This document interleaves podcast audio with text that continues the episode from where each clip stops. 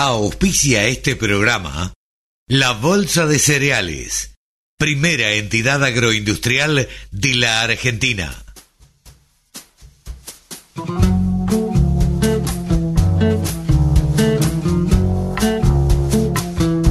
Aquí comienza Nuevos Vientos en el Campo.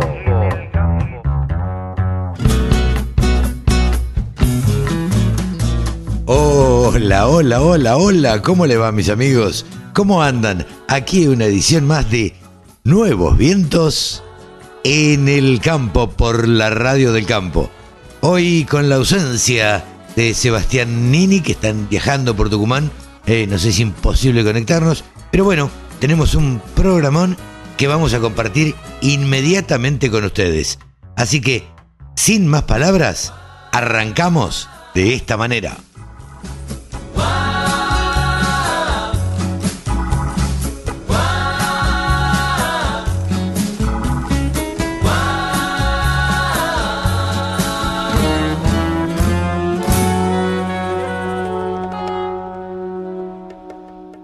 Sumate. Entre todos hacemos la mejor radio, la radio del campo. Bien, y ahora estamos en comunicación con Ezequiel Pesoni. Saben ustedes que Ezequiel Pesoni es ingeniero agrónomo y además periodista especializado en maquinaria agrícola. Hola Ezequiel, ¿cómo te va? Buenos días. ¿Qué tal, Carlos? Buen día, ¿cómo andás? Bien, por suerte. Hoy habíamos combinado de hablar de un tema que siempre es bueno charlar, el tema de los tractores. ¿Qué es lo que debería, si uno le tuviera que dar un consejo a un productor agropecuario, a un contratista, ya lo saben bien en general, pero ¿qué es lo que no puede dejar de mirar a la hora de comprar un tractor? Mira, el, el universo de preguntas es grande, pero la primera pregunta tiene que ir por el destino de ese tractor. ¿Para qué lo vamos a usar? Ok. ¿Cuál, cuál es, ¿Cuál es el requerimiento que tiene la máquina que le vamos a enganchar? o la más común o la más pesada, dependiendo un poco también de, de, del tamaño de la empresa.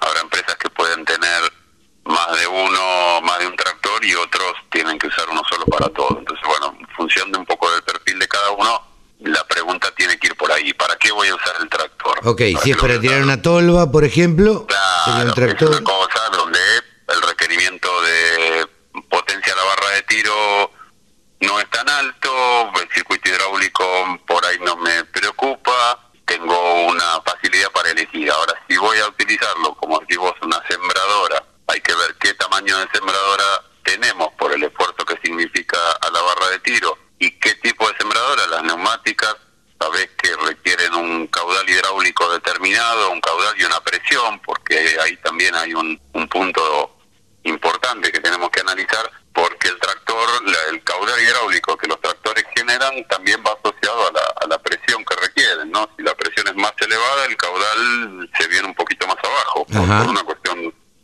física de, de, las leyes de la hidráulica, ¿no? Entonces tengo que analizar qué caudal me, me demanda o me requiere la turbina de la sembradora y a qué presión. Claro. Entonces, ahí empiezan las primeras preguntas, ¿no? Eh, ¿qué, qué, qué, demanda la máquina que tengo atrás? Ok, eh, digamos que uno debe tener en claro, lo primero que debe tener en claro es para qué va a usar el, el tractor. Y en función de eso, bueno, ahí sí entrará a buscar eh, de acuerdo al rango de precio, de acuerdo a, a, a, las posibilidades que ofrece el mercado, ¿no? Claro, claro, después ahí vienen las, la, la, las otras las otras preguntas o las otras que, que uno va tomando en función eh, algunos tienen su corazón por marca eh, y después si no el tema financiero por un lado precio la, la, primera pregunta también va a ser precio y después forma de financiación. A veces un tractor que por ahí tiene un precio un poco más elevado pero tengo una chance de financiarlo o como mencionamos alguna vez la posibilidad de hacer canje de grano y aprovechar de, de ahí también algún otro beneficio fiscal eh, bueno, también hay que ponerlo en la balanza, ¿no? Claro. Eh, Te iba a preguntar, justo vos nombraste el tema de marcas. ¿Se da en algunos casos que hay productores agropecuarios, contratistas y demás que solo compran por marca? Sí, yo creo que sí. Hay. Eh, hay, hay, hay clientes, hay, hay, cuando, cuando hablas con las marcas saben que, saben que tienen clientes que son eh, fanáticos de la marca eh, y compran, no te digo el 100% de los productos, pero digamos, compran mucho por marca. Eh, no está mal en la medida, de nuevo, que yo dentro del abanico que la marca tenga pueda comprar el tractor que necesito. Y no lo que sí estaría mal o no no es lo que lo que recomendamos si no tengo el tractor óptimo me compro otro y me acomodo. A veces comprar un tractor más grande no significa hacer bien las cosas me va a servir si yo necesito esa potencia. A, la, barra de tiro 180 caballos y compro un tractor de 270 caballos que seguro a la barra de tiro me van a llegar 180 por ahí estoy sobredimensionado y esa sobredimensión tiene un costo tiene un costo en dinero al principio y supongo que en combustible también exacto exacto tiene doble doble costo por un lado la inversión y después por otro lado el costo operativo porque tengo un tractor que en consumo específico me termina saliendo caro. El consumo específico es la cantidad de gasoil que consume por caballo de potencia que, que entrega. Si yo tengo un motor de 280 caballos, pero lo estoy usando solamente toda la vida con 220 y soy ineficiente, voy a tener un, costo operativo ahí, un, consumo específico alto y un costo operativo más alto. Entonces, eh, por ahí no lo recomendaba. Ok. El, el tractor, digamos que es la, la herramienta del productor agropecuario más común, digamos, es, mucho más común tener un tractor en un campo que tener una cosechadora o una pulverizadora, ¿no es cierto? O sea, por eso estamos hablando de, del tema tractor puntualmente, porque es mucho más común comprarse un tractor que una, este, ya te digo, algunas otras herramientas, ¿no?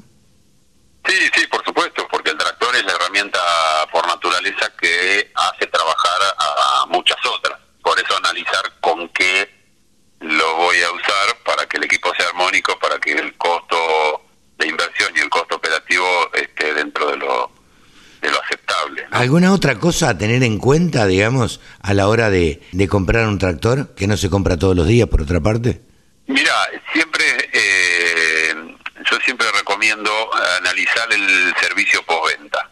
Decimos muchas veces que la primera compra puede ser por, por marca, por precio, por financiación, pero los fabricantes saben que mantienen sus clientes por el servicio postventa, o uno de los puntos, no, no voy a decir que es el único, pero digamos, uno de los puntos que hace mantener a un cliente, lograr que el cliente después te vuelva a comprar o te siga comprando, está asociado en parte al servicio postventa. Entonces, yo como comprador de tractor tengo que analizar dónde está el concesionario al que le voy a comprar, si está cerca, si está lejos, qué fama tiene en cuanto a servicio postventa, porque de eso después también va a depender mi eficiencia operativa. Si yo tengo que esperar dos días o tres días porque el concesionario está lejos, porque los repuestos tardan en llegar, y esto aplica un poco para toda la maquinaria, pero bueno, como, como tractores, te iba a decir que da trabajo a los demás, te iba a decir, uno, uno al comprar una cosechadora también debería tener en cuenta, no sé cuánto tardan si se corta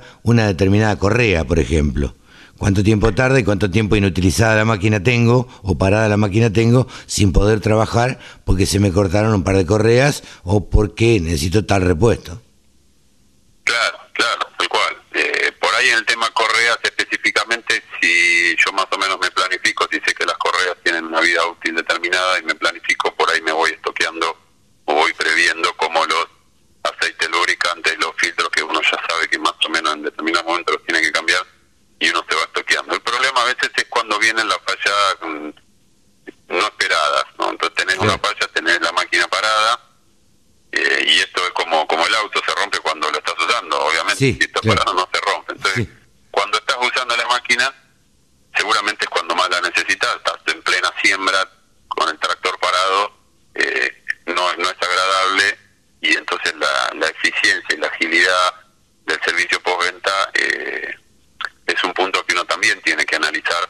A veces por ahí conviene invertir un mango más, comprar un tractor que sea un poco más caro en, en, el valor de inversión, pero si yo sé que después no tengo problemas durante la campaña porque el servicio postventa es ágil, eh, tal vez lo recupero en ese por lo que me ahorro por comprar un tractor barato, lo termino perdiendo después porque Sí, no, no, tener cinco días parado un tractor es una locura eh, en, en plena campaña, como decís. Ezequiel, te agradezco mucho estos consejos para a la hora de, de tener que comprar un tractor, que como es una herramienta cara y que no se compra todos los días, ¿cuál es la vida útil aproximada de, de un tractor? Me vas a decir dependiendo para qué lo use, ¿no? Pero bueno, aproximadamente. Claramente depende de para qué y depende de cómo lo uses, ¿no? Sí, O sea, claro, También claro. hay, hay formas de uso que, que son más amigables y hay otras que son destructivas. Sí, sí, claro. Eh, pero en condiciones normales, eh, tenés un, un tractor bien mantenido, te puede durar 10 años y más también. Ah, mira vos, mira Sí, vos. sí, sí, sí, sí, sí, sí, es, es una... ¿Te meto en un lío si te pregunto contablemente a los cuántos se amortiza? Los contadores te dicen 5 años, Ajá, pero la realidad es que se terminan eh, los los administradores o los que estamos en la parte de administración de, de- de- como agrónomos no como contador eh, lo trabajamos en el análisis de inversión a 10 años ah, mira vos. Lo, lo Eh, contabilizás porque- como que se amortizan Sí. los diez- en 10 años. no- no estoy seguro cómo efectivamente lo hacen los contadores no no no ese dato concreto Ajá. pero la, la- la ley contable o la, la- la regla de los contadores dicen 5 años Ajá, pero en 5 años no lo terminas de amortizar claro. Bueno, eh, Ezequiel, gracias por, por estos consejos siempre útiles como, eh, como lo hacemos habitualmente cada 15 días y en este caso una generalidad que es qué cosas tener en cuenta a la hora de comprar un tractor. Gracias y hasta dentro de 15 días, Ezequiel. Un placer, Carlos. Que siga muy bien. Gracias. Ezequiel Pesoni ha pasado por los micrófonos de la radio del campo. El campo es el motor del país. Prende ese motor. Prendete a la radio del campo.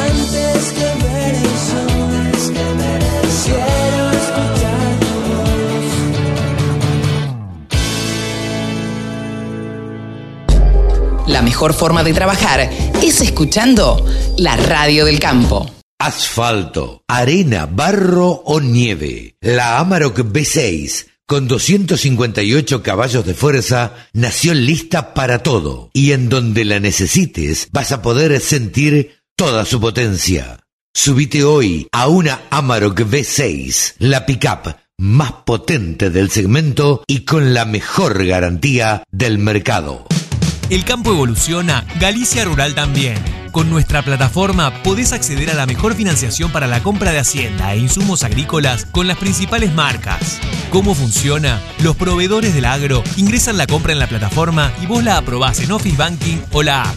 Conoce más en bancogalicia.com. Mejore la productividad y desarrollo de sus animales. Cría y recría Olivit SE. Más carne, más leche, más lana, mayor fertilidad. Olivit SE. Mejores terneros, corderos y lechones con Olivit SE de Agrofarma. La radio del campo.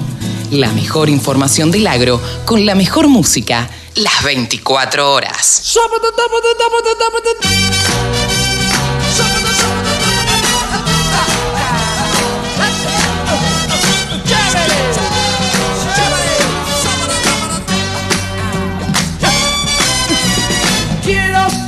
Que te quiero, que me desespero por ir a besarte, por ir a cantarte todas mis canciones que hablan de amor. Amor, amor, amor. Quiero tenerte a mi lado, correr por el campo, que moje el rocío, tu pelo y el mío, saber que me quieres lo mismo que yo.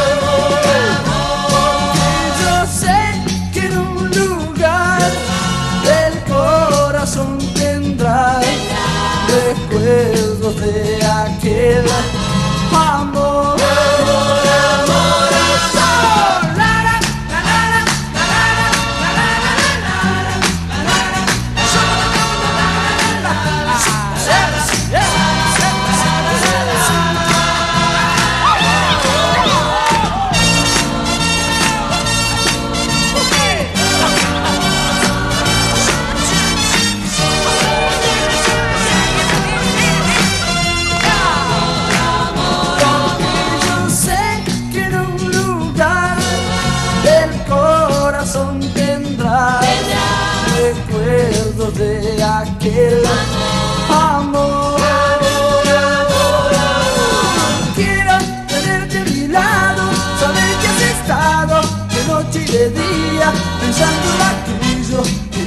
Me prometiste al verme partir.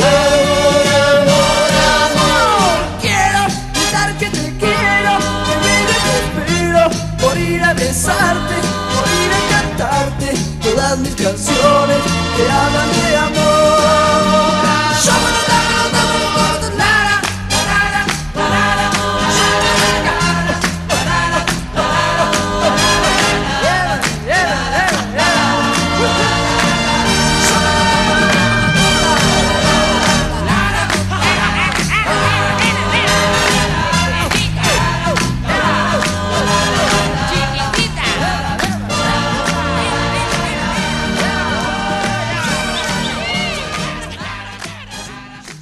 Jornada campo virtual del Instituto de Promoción de la Carne Vacuna Argentina. Miércoles 18 de agosto. Online y gratuita. Establecimientos El Guanaco y Don Salvador, provincia de Salta. La eficiencia. Pilar en sistemas productivos. Salta y una ganadería que no se detiene. Cría y recría. Productividad forrajera. Pastoreo. Suplementación. Feedlot. Marketing de carnes. Conexión gratuita. Cupos limitados. Infórmense e inscripción en www.ipcba.com.ar o al WhatsApp 54 911 44 15 8189. Nuestro periodista deportivo, el periodista deportivo de la radio del campo, se llama Rode McLean y está en comunicación como lo hace todos los días para brindarnos sintéticamente las principales informaciones deportivas de la semana que está terminando y de lo que se viene para este fin de semana. Hola Rode, ¿cómo te va? Hola Carlos, ¿qué tal? ¿Cómo estás? Eh, yo por suerte muy bien y siempre con ganas de hablar de deportes. Un placer estar acá. ¿Qué dejó esta semana en materia deportiva, además de los Juegos Olímpicos, obviamente, que son el tema de, estos días? Claro, eh, em, arrancamos por los Juegos Olímpicos, pero obviamente no vamos a detallar de todos los deportes porque son un montón de disciplinas. No, no, no, no, no por supuesto. para eso están... Para eso duraría media hora el programa, para eso vayan a la televisión. No, ni hablar, eh, ni hablar. Para eso escúchenlo a nuestro amigo Bonadeo. Exactamente. Empezamos con básquet, que Argentina tuvo comienzo flojo el lunes, que perdió contra Eslovenia, 118 a 110. Eh, Eslovenia que tiene a Luka Doncic, que es una de las grandes promesas de la NBA. Después el jueves eh, perdió por 10 puntos contra España y ahora tiene que ganarle a Japón este domingo, mañana a la 1.40 de la mañana. Así que estén todos prendidos ahí a la televisión para ver el partido, que seguramente lo van a pasar y Argentina va a tener que ganar por una buena cantidad de puntos eh, para establecerse como uno de los mejores, de los dos mejores terceros eh, y así poder avanzar a la siguiente ronda.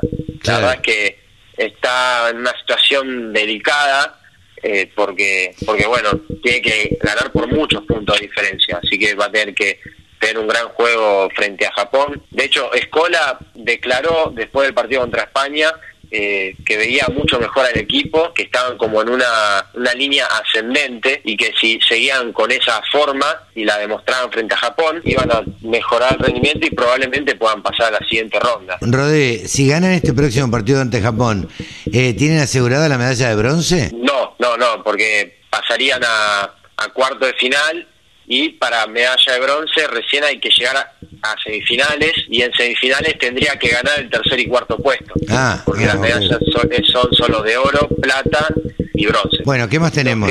Los que, sí se llevaron una de bronce, Carlos, que vos justo mencionaste, fueron del Rugby 7. Argentina llegó a las semifinales contra Fiji, eh, que perdió en, en las que perdió por 26 a 14, pero en el tercer y cuarto puesto se enfrentó a Gran Bretaña, que si hablamos de rugby es una de las grandes potencias eh, a, nivel mundial, eh, y le ganó por 17-12 y consiguió la que es hasta ahora en este, en este Juego Olímpico la única medalla de la, de la Argentina, una medalla de bronce que siempre es bienvenida en nuestro país y se celebra con mucho orgullo.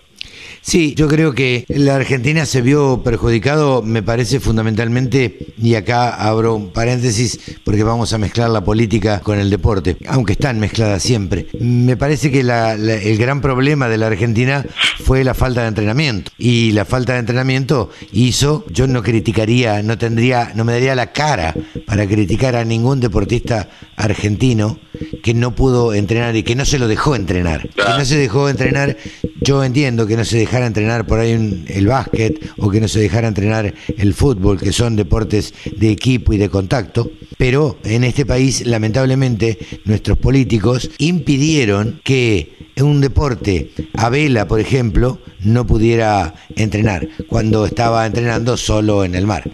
Entonces, eh, esto, esto es una locura, eh, un error político grandísimo, no nos quejemos este, de los resultados, de los malos resultados que tiene la Argentina en deportes. Y como si esto fuera poco, sigo metiendo la política acá. Estos muchachos que vos nombrabas, que ganaron la medalla de bronce en el Seven de rugby, no pueden regresar a la Argentina por la falta de ingresos o lo que no permite ingresar a la Argentina. Entonces, esas cosas me parecen terribles y me parece que son malas decisiones del gobierno que deberían reverse rápidamente porque estaban representando el país en última instancia. En, en última y en primera instancia, digo. Estaban representando el país. Entonces, que no los dejen regresar a esa gente, eh, qué sé yo, si se quieren tomar una política de venganza a los que se fueron a Miami, bueno, allá, allá los políticos y este, y allá con sus decisiones. Ahora, el que se fue a representar a la Argentina en un deporte, la verdad que no pueda regresar es una vergüenza total de parte del gobierno. Y me parece que en esto es muy responsable Matías Lames. Bueno, quería decir esto nada más, perdóname, me no, en tu columna. No, está bien, acá somos libres de expresarnos, no pasa nada, estamos en nuestra opinión y con todo el respeto me parece que está perfecto. Sin duda. volviendo a lo que con lo que empezaste diciendo, que fue lo de lo del que no tuvieron tanto tiempo para entrenarse, eso es verdad, en los otros países quizás tardaron un mes recién en, volver a las actividades y acá por fuerza mayor, porque insistieron los propios deportistas, como en su caso fue Delfina Pingatiero, la, la nadadora, que estuvo como cuatro meses sin entrar a una pileta, volvió después de tanto tiempo y claro, esa diferencia de tres meses eh, se, se evidenció en, la, en las carreras. Sí, claro. Que Delfina lamentablemente no, no pudo estar a la altura de lo que ella puede dar y sin duda es una pena porque justamente Delfina tiene 21 años, es muy joven, es la primera vez que iba a, un Juego Olímpico y no pudo dar el, mayor de su nivel por cosas que no le involucraban a ella, que quizás por el accionar de los políticos eh, la terminó perjudicando. Pero pero bueno, eso ya pasó, ahora como ella misma dijo, hay que seguir para adelante y mirar hacia los próximos Juegos Olímpicos que van a ser los de París. Exactamente. Eh, se nos acaba el tiempo, Rode. ¿Qué tenemos en deportes de esta semana? Bueno, esta semana eh, vamos a tener, obviamente, la el fútbol local. Ya mismo, este sábado, hoy mismo a la una y media, arrancan Colón y Club la cuarta fecha eh, del torneo local. Vamos a tener partidos como el de Platense Independiente, Racing Sarmiento, Talleres contra Boca el domingo a las cuatro menos cuarto de la tarde San Lorenzo en San Lorenzo que está puntero junto a Independiente con siete unidades, y River Plate Huracán, y Rosario Central Aldo Civi y Atlético Tucumán Vélez. Eh, eso en cuanto a fútbol. Eh, ¿Alguna otra actividad deportiva que sea importante antes de, pasar a la biografía? También Fórmula 1, se me estaba escapando. Vamos a tener el gran eh, abierto de Hungría, de Hungría perdón, eh, este domingo, mañana domingo a las 10 de la mañana, así que estén todos atentos para la Fórmula 1 que viene con un Verstappen, eh, bueno, Hamilton que ganó eh, la carrera anterior, pero Verstappen que todavía se mantiene en la punta. Sí, Verstappen que debe estar calentito con Hamilton. sí, sí, sí, total, totalmente. Eh, pasamos al perfil, Carlos. Bien, ¿qué perfil nos trajiste? ¿A quién vamos a recordar hoy? Y yo, yo quería, estamos en ambiente de juego olímpico, vamos a tener que hablar de un deportista olímpico y uno de los históricos, Delfo Cabrera, maratonista espectacular, eh, que logró conseguir una medalla de oro en el maratón de Londres 1948, una carrera muy especial, eh, ya que en esa carrera, en ese maratón, la Argentina se convirtió en ese momento eh, en el primer país en meter a sus tres corredores entre los primeros diez puestos de la maratón. Ah, el primero, obviamente, Delfo Cabrera, el primero. En el quinto lugar este, estuvo Eusebio Guíñez y en el noveno Armando Sensini. Pero eh, después, con el correr del tiempo, esto se mantuvo, este récord lo siguió teniendo la Argentina hasta Pekín 2008 en donde Etiopía colocó a tres corredores suyos entre los primeros siete puestos. Eh, pero un, récord que la Argentina mantuvo por más de 50 años, una locura.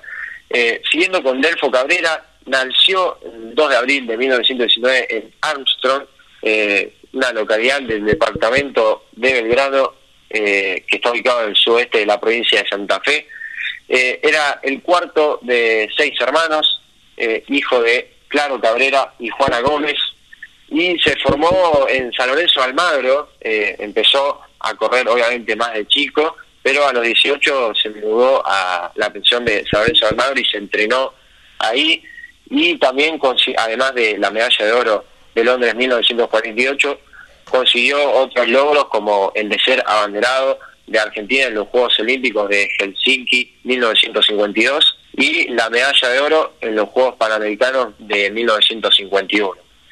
Lamentablemente después eh, falleció el 2 de agosto de 1981 a la edad de 62 años en un accidente de tránsito que fue en el kilómetro 187 de la ruta nacional número 5 cerca de la localidad de Alberti en provincia de Buenos Aires. Una linda semblanza, decía, eh, de Delfo Cabrera, quien fue eh, reconocido y muy reconocido maratonista de la Argentina en, el, en los Juegos Olímpicos. Sí, sin dudas, y consiguió eh, una medalla de oro que la Argentina mm, no se caracteriza por ser un país que tenga muchas de ellas, entonces cada medalla de oro se valora mucho más eh, por nuestro lado del público y de los aficionados. Sin duda, sin duda. Rodé, muchísimas gracias por este encuentro y por esta perlita que trajiste, este recuerdo a Adelfo Cabrera. No, gracias a vos, Carlos, por brindarme este espacio para hablar de deportes, que es lo que a mí me gusta. Y bueno, agradezco a los oyentes también que siempre nos escuchan y nos bancan eh, todos los fines de semana. Les mando un saludo. Buen fin de semana, Rodé MacLean, aquí en los micrófonos de la Radio del Campo. Chao, Rodé. Chao, Carlos. Jornada Campo Virtual del Instituto de Promoción de la Carne Vacuna Argentina. Miércoles 18 de agosto. Online y gratuita. Establecimientos El Guanaco y Don Salvador, provincia de Salta. La eficiencia. Pilar en sistemas productivos. Salta y una ganadería que no se detiene. Cría y recría. Productividad forrajera. Pastoreo. Suplementación. Fitlot. Marketing de carnes. Conexión gratuita. Cupos limitados. Infórmense e inscripción en www.ipcba.com.ar o al WhatsApp 54 911 44 15 8189. Exposiciones, muestras, rurales, novedades. Toda la información en laradiodelcampo.com.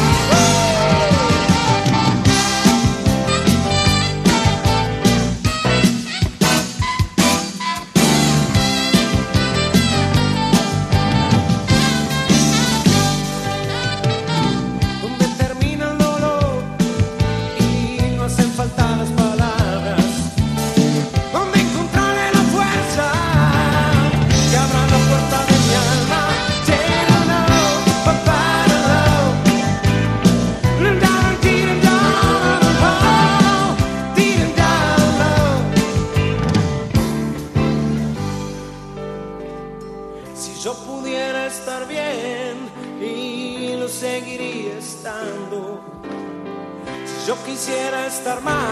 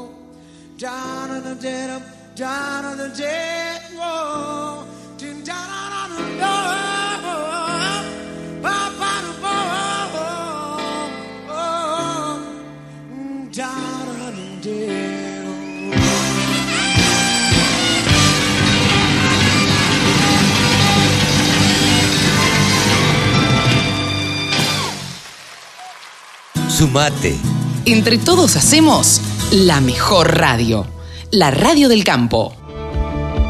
En Profértil, amamos ser de la tierra del alimento. Y como la superficie cultivable de nuestro planeta es siempre la misma, se vuelve fundamental optimizar el rendimiento de cada hectárea con los nutrientes necesarios. Profértil. Vida. Para nuestra tierra. A los agroinsumos para tu campo, compralos online. Fácil y muy rápido. El combustible para el tractor, el herbicida para el barbecho, el coadyuvante para la aplicación, el insecticida para la plaga, el fungicida para la enfermedad, el fertilizante para el suelo y la silvosa para la cosecha. Todo lo que tu campo necesita para producir mejor, compralo online en Kira. Directo a tu campo. KiraGlobal.com. Con Skyfield, gestiona tus cultivos a un clic de distancia. Notas de monitoreo digitalizadas, fertilizaciones y siembras variables al instante. La solución inteligente para agricultura digital de Helm te está esperando. Conoce más en www.helmargentina.com. Todas las noticias, toda la información. La radiodelcampo.com. Ella dijo que tuvo problemas y le dije que estoy preparada para mucho menos. Ella quiso saberlo todo de mí, pero no hubo palabras. Dijo que era mala, que no arriesgue ese momento junto a ella. Era lo mejor olvidar todo como si nada hubiera. Ella dijo que te vaya bien y le dije buena suerte y hasta luego y nunca más la volveré a ver o tal vez en algún tiempo. Ese manicomio estaba lleno de problemas de frontera. Se hizo de día y los varones lentamente caminan. Que todo se sabe, pero tal vez no quieras saberlo. Era lo mejor olvidar todo por un tiempo. Ella dijo que te vaya bien. Y le dije buena suerte y hasta luego. Y nunca más la volveré a ver, tal vez en algún tiempo. Yo pensaba que estaba todo bien, que sería sin problemas como un juego. Y nunca más la volveré a ver, o tal vez en algún tiempo.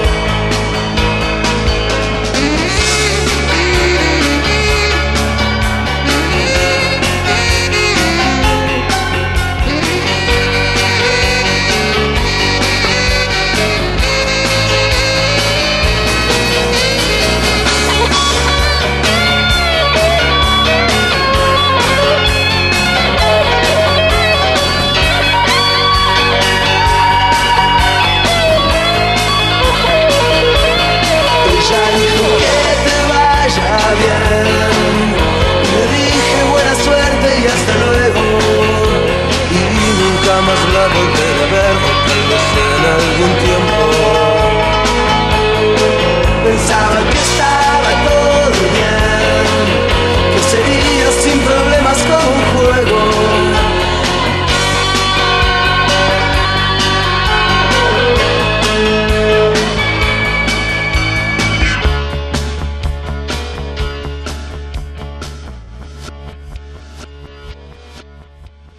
Escucha la radio del campo en tu celular.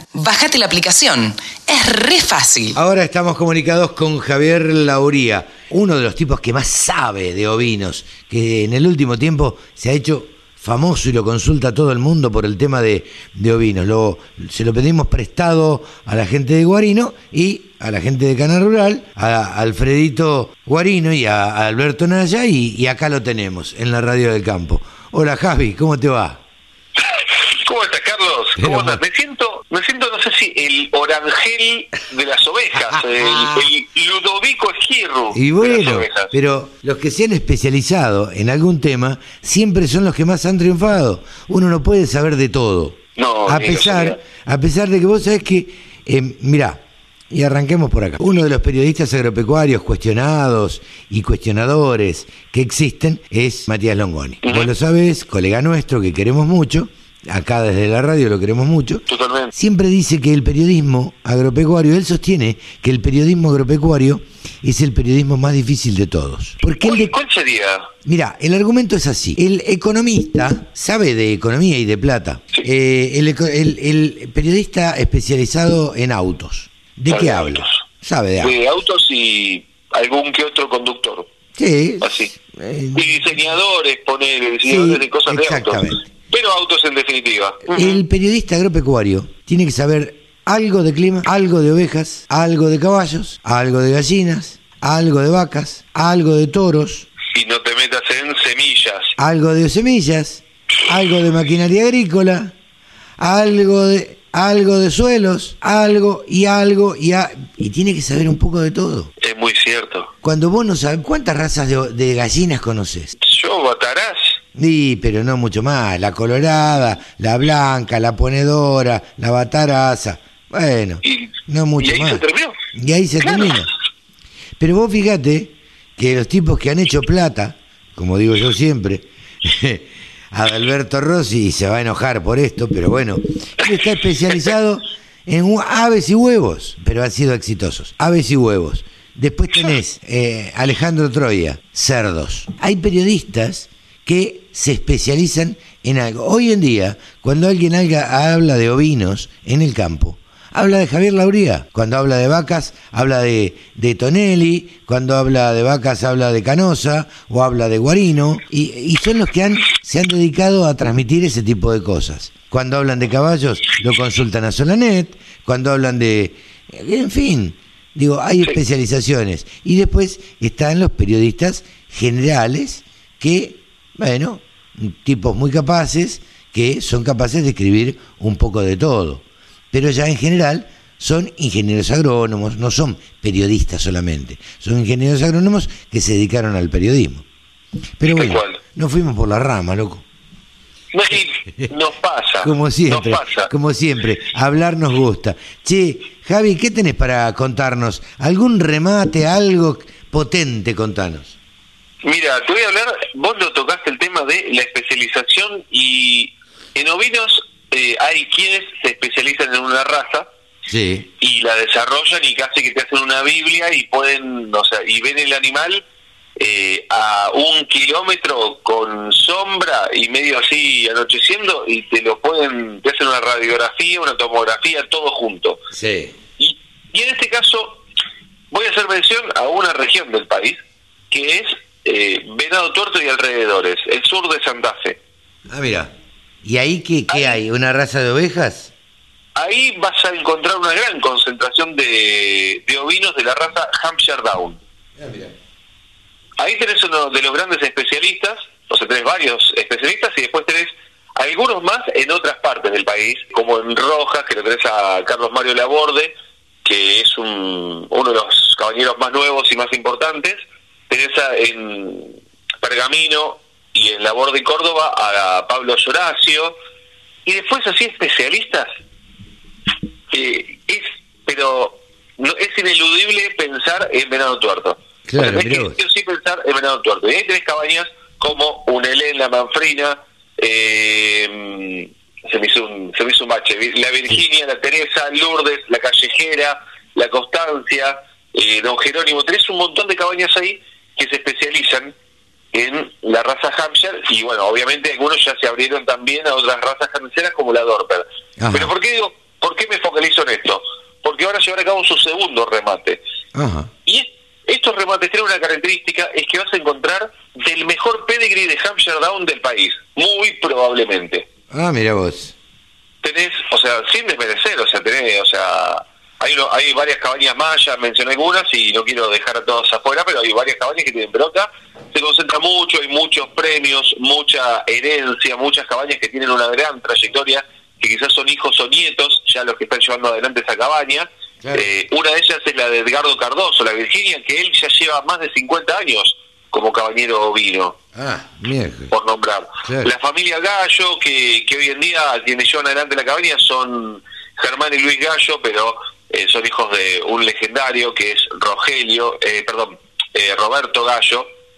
Eh, te encontrás con un elenco, la familia Manfroy y también la Manfrina, que es de los primos también. Entonces tenés a los hijos, a los herederos, por un lado con un elenco, con Matías Manfroy, y el primo con la Manfrina, con que es Matías Manfroy, ahí, con esa otra cabaña.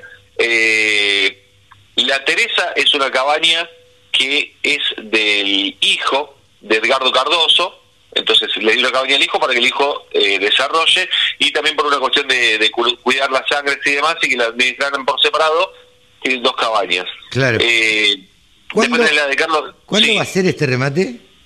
Este remate es el 14 de agosto, sábado 14 de agosto a las 18 horas por la pantalla de Canal Rural. Ah, mira. 33 machos, 47 hembras.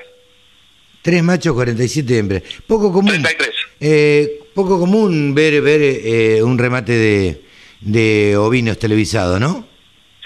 Y es- hasta el 2019 te, lo- te lo diría casi imposible. 2020 se metió, 2021 sin dudas viene muy muy bien. Este es el segundo remate que hacen ellos por la pantalla. Eh, la característica es que es toda genética para, para cabañeros o para quienes están invirtiendo fuerte. Claro, claro. porque es genética muy muy buena, tenés líneas de Nueva Zelanda, de Uruguay eh, y de Gran Bretaña, que quizás es la línea más vieja, o sea, líneas un poco más viejas, entonces tenés un desarrollo muy interesante que si sos cabañero y querés incorporar nueva sangre eh, y romper un poco con la consanguinidad y buscar animales que representan al biotipo del Hampshire argentino, lo vas a encontrar ahí. Te hago esta pregunta. ¿Hay un hamster argentino?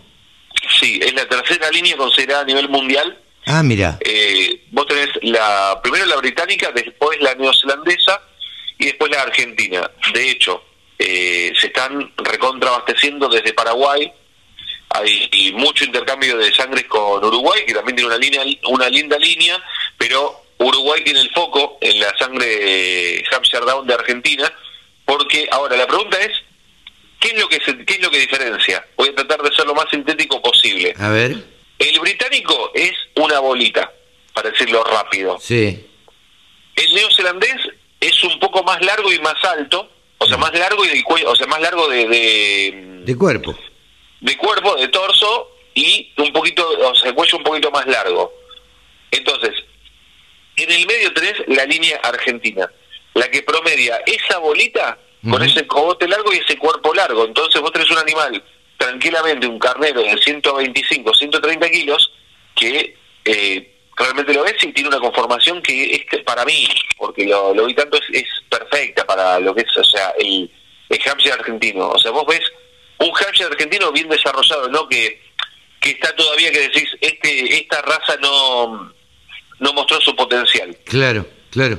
Es una raza que está bien, está bien madura y vos podés encontrar el biotipo, o sea, en varias cabañas, el biotipo casi perfecto en varias cabañas, no en una sola, porque trajo de Sudáfrica, Nueva Zelanda, Australia o, o Reino Unido, por ejemplo. Así que una propuesta interesante, 33 Bueno. y 47 son los números. ¿Cómo? 33 y 47 son los números de machos y hembras Ajá. y eh, 14 de agosto, 18 horas, Carlitos, si tenés ganas de... El sábado que viene, este sábado que viene, no, el otro. Eh, El otro. Vamos a, a- a verlo porque me interesa, me interesa verlo. Eh, nunca vi un remate. que podés comprar algo. Nah, no, no, ¿para qué? Si acá en el balcón no me entra, ¿viste? Y lo resolvemos eso. otro día otro día hablaremos de tema capitalización, de, poder alquilar. Bueno, Este, eso es pero es bueno. una gran oportunidad Y mm, lo interesante es la preoferta para este tipo de remates, porque Eh, no te lo hace tan aburrido. En todos los, en todos los remates eh, ahora han instalado esto de la preoferta. Sí, yo lo recomiendo ampliamente. A mí, y te lo voy a decir, y cualquiera va, va a insultarme seguramente, pero bueno, de insultos uno también se hace. Sí. Eh, esa frase la escuché hace 30 segundos, por primera vez. Y me, pa- me pasa me pasaba que con algunos remates de ovinos, yo lo digo sinceramente, me resultaban muy aburridos porque tar- tardaban en arrancar. Claro. ¿Viste? O sea, no, no arrancaba, estaba 10 minutos y qué sé yo. Y se, te- pero no es que se enfría, es un invierno Claro. en el remate. Vos necesitas la otra punta, que sea un infierno. O sea, cambiamos una letra y me agitaste el remate, que sea, que quieren pelearse por los animales. Sí. Y cuando está la preoferta, es hermosísimo ver cómo cambia la temperatura de ese remate. Claro, ya tenés una primera, primera oferta hecha. Totalmente. Bien, eh, así que entonces nos quedamos con esta información. El 14 a las A las 18 horas, por pantalla del Canal Rural, ahí estaremos viendo este remate de Texel argentino eh, eh, en exclusivo para, para Canal Rural. Bueno, ahí, ahí estaremos prendidos. Eh, así que bueno, y después charlaremos al respecto, si te parece. Por la pantalla de Canal Rural. Bien, entonces tenemos un remate, como decíamos, vamos a repetirlo porque no se da todos los días. Sábado 14, 14 a, a las 18 horas. a las 18, remate de Hampshire Down. El, Así es. Es el segundo remate que se hace, ¿no? Segundo remate de las cabañas del sur de Santa Fe. Bien, la cita es para, para el sábado 14 entonces. Javi, como siempre, muy amable. Es un placer y nos reencontramos la semana próxima. Javier Lauría, periodista agropecuario especializado en ovinos, pasó en los micrófonos de la Radio del Campo. Con un solo clic, descarga la aplicación La Radio del Campo. Después, solo tenés que ponerte a escuchar tu radio.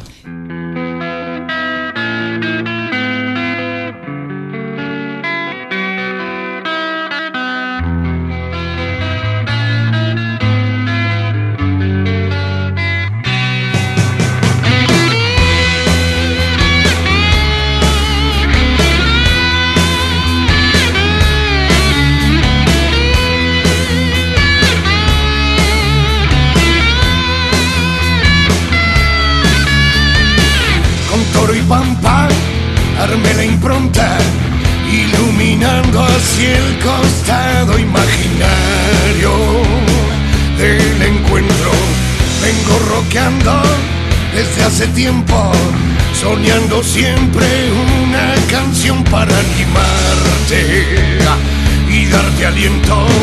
La melodía quiere llevar lo bueno y lindo de estar contento.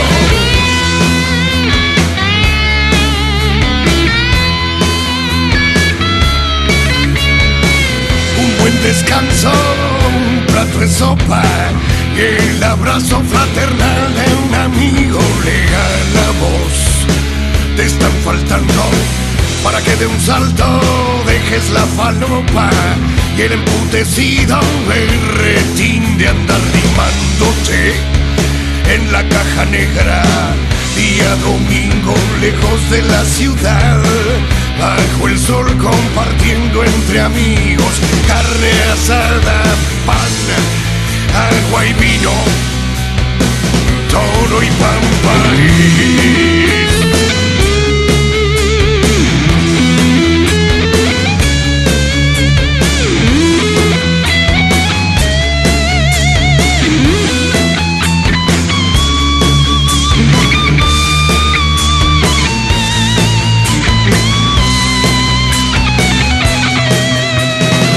Hijos del brazo, torcido, de donde nace esa intención tan tonta de andar, llegué variando, vivín del barrio donde he nacido, mira a tu lado, todos, todos nos fuimos ya, vos no te quedes, día domingo lejos de la ciudad, bajo el sol compartiendo entre amigos, carne asada, pan, agua y vino, toro y pampa.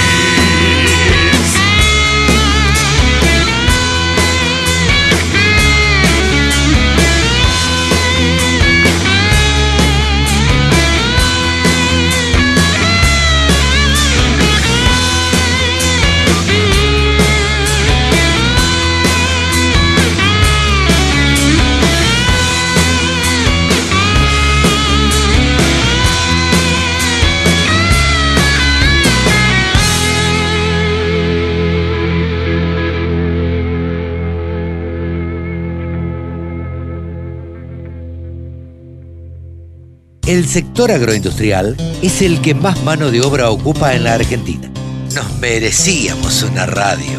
www.laradiodelcampo.com Bueno, nosotros desde la mesa de enlace tenemos toda una política de reunirnos con los, con los gobernadores y con los legisladores y en este caso, bueno, este, habida cuenta que tenemos una elección por delante con los candidatos. En el caso particular mío, soy bonaerense, así que tenía sumo interés de escucharlo a Santilli, cuáles eran sus ideas, sus propuestas y demás. Eh, realmente me voy sorprendido con este, el trabajo que se ha hecho en la ciudad de Buenos Aires con respecto a seguridad el trabajo que se ha hecho con respecto este, a educación y demás este, sectores de la economía que se han trabajado desde la ciudad de Buenos Aires, pero principalmente me voy muy satisfecho con la propuesta de seguridad cosa que en la provincia de Buenos Aires este, una reforma como la que ellos han aplicado en la capital federal este, creo que nos vendría muy bien. Entender también que en el conurbano hay muchos problemas de seguridad, hay muchos problemas con el narcotráfico y este, dentro de la provincia de Buenos Aires, dentro del interior bonaerense, este, el cuatrerismo es una de las este, cosas más importantes que muchas veces tenemos este, desde el punto de vista de la inseguridad. Y creo que ese tipo de eh, como diríamos?, de modificaciones o, de medidas que tomaron con la policía este, son sumamente ventajosas. Una de las primeras cosas es policía entrenada, capacitada y bien pagada. Eh, hoy por hoy la coyuntura es este, el problema que tenemos con, la carne y, el cierre de las exportaciones eh, para la carne, donde todos hemos perdido porque realmente este, los productores vimos que se nos disminuyó el precio de nuestros productos y este, el consumidor no vio, al contrario, no vio una disminución en el precio en las carnicerías, sino que subió y, por y en el medio perdieron todos porque perdieron los frigoríficos, los trabajadores de los frigoríficos, perdió hasta el propio gobierno porque este, no recibió ni las retenciones ni los ingresos de divisa. Eh, nosotros eh, planteamos porque estamos más, más abiertos a la propuesta que a la protesta y desde Coninagro hemos planteado un plan ganadero junto con este, Sociedad Rural Argentina que nos ha acompañado y la Federación Agraria. En este plan ganadero nosotros lo que le, ofrecemos al gobierno es una serie de medidas que permitirían aumentar la producción y ese aumento de producción generaría mucho más este, movilidad en las economías, principalmente en toda la economía y sociedad, porque este, a través de los frigoríficos y el trabajo de los frigoríficos se genera trabajo y empleo genuino y dentro de las explotaciones sin ninguna duda. Y esto además te este, garantizaría la preocupación del gobierno de buscar un equilibrio entre la producción, este, la exportación y el consumo interno. Eh, no obstante eso, nosotros este, hoy estuvimos incluso planteándolo, el tema del mercado concentrador, el mercado central de frutas este, que tenemos acá en la provincia de Buenos Aires en conjunto con la ciudad de Buenos Aires. Y esto lo planteamos dentro de lo que es las economías regionales. Nosotros tenemos un planteo también bastante importante porque Coninagro tiene 19 producciones. Muchas de ellas, la gran mayoría, son economías regionales. Son economías regionales que en el interior del país generan trabajo y empleo genuino. Entonces, este, nosotros vemos con gran preocupación que las economías regionales hoy, o por una cuestión de exportación o por una cuestión de precios internos, hoy se ven muy dificultadas y estamos planteando en los ministerios este, un tratamiento para ellas porque son generadoras de trabajo y empleo en la sociedad del interior. Unas etapas, en la etapa que se viene, nosotros venimos mm, marcando que este, este no es solamente un problema del campo acá tenemos un problema en toda la sociedad. Yo caminás por Buenos Aires y ves muchos negocios cerrados, restaurantes cerrados, y yo me pregunto, ¿dónde está esa gente? ¿Dónde están esos mozos? ¿Qué están haciendo? Se están comiendo los ahorros, seguramente. Entonces, este, acá tenemos un severo problema, que no está solamente en el campo, que es esto, este, y que no es solo tampoco la, la pandemia, porque la pandemia seguramente que influyó, pero acá hay dos problemas que son sumamente importantes. Uno es la inflación, que no hemos hecho nada en los últimos años para este, llevamos muchos años de inflación y no se ha hecho nada. Y por el otro lado está la alta carga impositiva. Hoy hasta nosotros nos quejamos mucho de la alta carga impositiva en el campo, pero hoy un negocio también tiene cargas altas, cargas impositivas. Y, y cada consumidor cuando va a comprar ropa tiene un 50% de impuestos. Cuando vas a comprar bebidas tiene un 50% de impuestos. Vos cuando vas a echar nafta a tu auto tenés el 47% de impuestos. Yo te invito a que mires la factura. Te invito a que mires la factura de electricidad y de gas. Entonces tenemos un socio muy caro que es el gobierno nacional. La radio del campo. La mejor información del agro con la mejor música las 24 horas.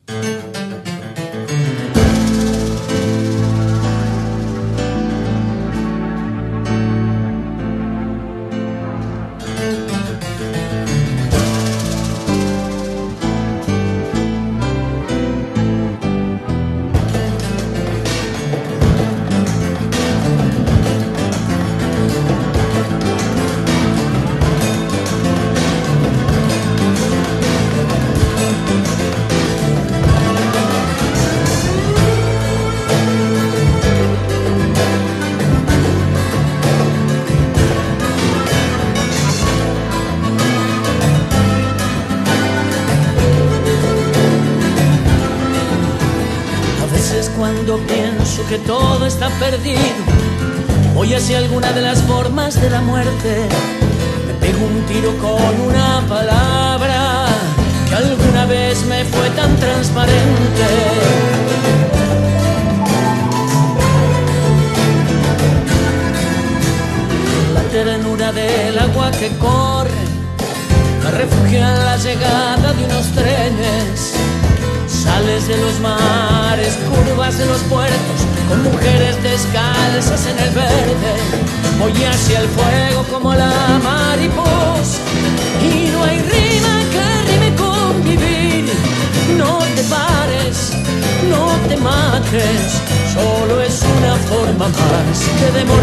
demorarse.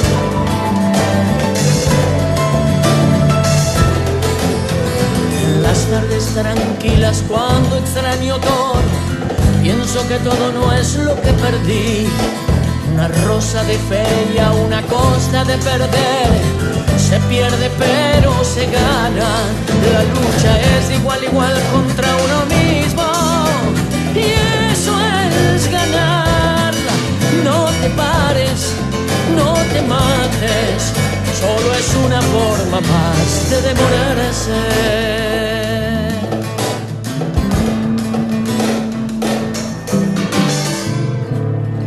Recuerdo la quietud de la tierra, la quietud estaba dentro. Se cree más en los milagros a la hora del entierro.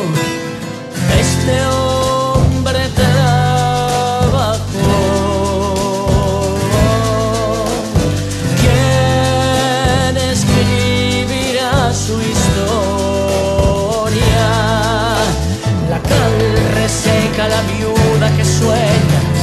los amigos que siguen igual. La gloria en zapatillas, el florero vacío. ¿Quién sabe si se puso a pensar? ¿Para qué vivo? Vivo para no perder. Voy hacia el fuego como la mariposa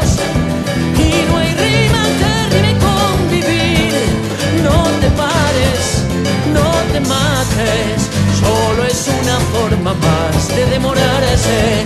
No te pares, no te mates, solo es una forma más de demorarse. Solo es una forma más de demorarse. Solo es una forma más de demorarse.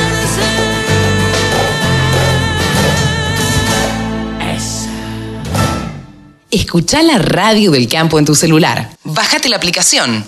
Re fácil. Ahora estamos en comunicación con Mónica Ortolani. Mónica Ortolani, ya se lo he dicho desde hace tantos años, es nuestra coach de cabecera, porque además es coach, además de ser contadora, es coach y muy activa en redes sociales y titular además de tonicaonline.com.ar. Hola Mónica, ¿cómo estás?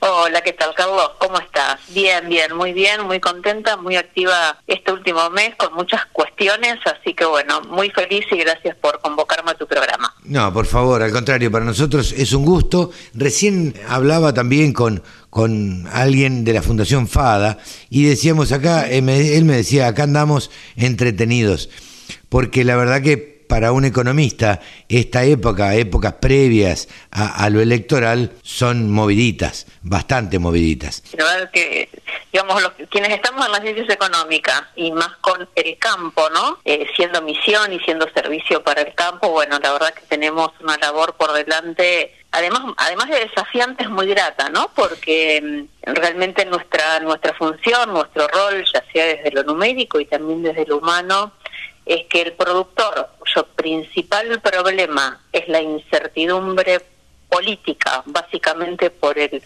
por el gran ahogo fiscal y la gran carga fiscal, que digamos que no solamente eh, es por los derechos de exportación, sino también eh, por un ajuste por inflación que lo puede aplicar de una manera parcial y cepo cambiario, esto hace digamos como un triángulo de las Bermudas, ¿no es cierto?, que hace que eh, quienes estamos más desde el lado de las ciencias económicas podamos contribuir a hacer más liviana esa carga, por supuesto dentro de la ley, ¿no es cierto? como sin tiene duda, que ser, ¿no? Sin duda, como Eh, tiene que ser, pero tratando de hacer malabares en el caso de, de los contadores. Sí, malabares y yo digo que no solamente desde el punto de vista eh, tributario, ¿no es cierto? Porque bueno, ya sabemos, si vos tomás el, el informe que hizo la Universidad Austral, el 50 y, ah, viste que ellos cada dos meses miden el, el Barometer, eh, que un poco mide el- ese índice de, de confianza de- del productor y como siempre el principal problema es la incertidumbre y la gran carga la gran carga tributaria no muy por encima del clima y también Mirá vos qué, eh, bueno, qué, qué extraño, ¿no? Y qué paradoja, porque lo único que no puede dominar el productor agropecuario es el clima. es el clima pero qué pasa pero también por qué lo piensa y lo siente así porque bueno la realidad habla más fuerte que, el, que digamos que, el- que lo que uno puede intuir no y el cambio en las reglas del juego no es cierto como el cepo las exportaciones de carne que lo único que trajo en realidad en realidad perdimos todo porque perdió el pro- per- perdió el productor que ha mermado el, el precio de tanto de la hacienda precio de la hacienda eh, perdimos los consumidores que estamos pagando una carne más cara perdieron los frigoríficos que tienen eh, menor producción y se perdieron casi 20.000 puestos de trabajo. Pero todos estos cambios en las reglas del juego hace que eh, y te digo, lo, lo hablamos en la ocasión la semana pasada en el curso de proyectos de inversión que, que compartimos, eh, más allá de que vos al momento realizás una inversión, bueno, a ver, esto me cierran los números, pero después ese cambio en las reglas del juego hace que cada vez sea más incierto invertir. Bueno, esto es de lo que se queja todo el mundo, el cambio en las reglas de juego. Porque de última, si vos me decís, mira, yo te voy a cobrar el 70% de impuestos, bueno, yo haré mis números y sabré si meterme en ese negocio o no. Yo soy el que, el que tiene la plata para invertir, yo sabré si me voy a meter en ese negocio o no. Ahora, si me dicen te voy a cobrar el 60% de impuestos y después me aumentan a 65 y después me vuelven a aumentar otro 5% más y estoy en el 70, la verdad es que no me van a no, no, no me cierran los números porque lo hice con otra realidad. Exactamente, por eso que es incertidumbre política, y esto le sumamos, ¿no es cierto?, que estamos en un año, en un año electoral, eh, qué pasa con el dólar, eh, ahora también estamos teniendo inconvenientes con los insumos y la disponibilidad de insumos, también motivada, ¿no es cierto?, pues ya sea por temas de logística, como también por temas cambiarios, porque bueno, se están, eh, digamos, todo lo que tiene que ver con importación y divisas, hoy está como muy controlado y esto hace de que hoy no se esté pudiendo disponer eh, digamos, los cosas que en, en las columnas que compartimos siempre tenemos dicho, Carlos, compren los insumos, cierran los insumos, hasta incluso por una cuestión eh, económica, ¿no? Sí, sí, Olvidémonos de la disponibilidad, ¿no? Porque porque teníamos buenos precios de los granos y era la manera de transformar granos en insumos, en dólares oficiales, si es que vos lo tenías disponible, ¿no? Entonces, yo sé que había productores que preferían guardarlo, pero por suerte muchos nos han hecho caso y, han cerrado sus insumos. Bueno, pero hoy, eh, bueno, casualmente hoy estaba leyendo en Infobae eh, un informe de, Sedasaba, eh, que es la Cámara Empresaria de Proveedores de, Insumos de la provincia de Buenos Aires, un poco comentando esto, ¿no? De, la falta de disponibilidad de, algunos insumos, especialmente en herbicidas, que son vitales en este momento para el campo. Entonces, dice por más que vos hagas tú una ecuación en el Excel, ¿no? Después la realidad te va te va ayornando. Entonces, bueno, viste, es como que, como decís vos, es ser malabarista, tanto para el productor como para el profesional de ciencias económicas, que, bueno, está asistiendo al productor y bueno, casualmente hoy se están eh, dando las jornadas agropecuarias nacionales, porque el Consejo Profesional de Ciencias Económicas de la provincia de Santa Fe, donde se, trata, van a tratar muchos de estos temas, y casualmente tengo mañana tengo que, exponer, así que bueno, muy contenta y muy honrada donde precisamente, bueno, precisamente voy a hablar de esto, ¿no? De las oportunidades que tenemos como profesionales de las ciencias económicas de ayudarlos, de contribuir al productor agropecuario en, y a toda la red, ¿no? Porque creo que también como profesionales tenemos que ampliar la mirada eh, también no solamente a los productores agropecuarios, sino a toda la cadena de valor y de bioeconomía y de bionegocios, ¿no es cierto? Que hoy se están abriendo, ¿no? Porque no es solamente eh, la producción, pero sabes que, bueno, hoy todo lo que tiene que ver con agricultura y ganadería de precisión, blockchain, bueno, un montón de, cuestiones, ¿no es cierto?, que hacen que los bionegocios empiecen, digamos, a, emerger y los profesionales también podemos ser dar servicio. ¿no Totalmente. no sé cómo lo ves vos, pero me parece que eh, el campo y todo lo relacionado con el campo, independientemente de lo castigado que está, sigue estando al frente y en punta de la tecnología. Totalmente, totalmente, y aparte tenemos una comunidad, por eso también es una comunidad de conocimiento en Actech, en, en, procesos, ¿no es cierto?, que ya venimos de la siembra directa, tenemos una capacidad tecnológica e industrial, eh, un alto nivel de conocimiento y educación que tenemos que aprovechar, ¿no? Y, y a pesar de todo seguimos adelante, por eso es que aún, ¿no?, con toda la presión impositiva, fiscal, de reglamentaciones, de información.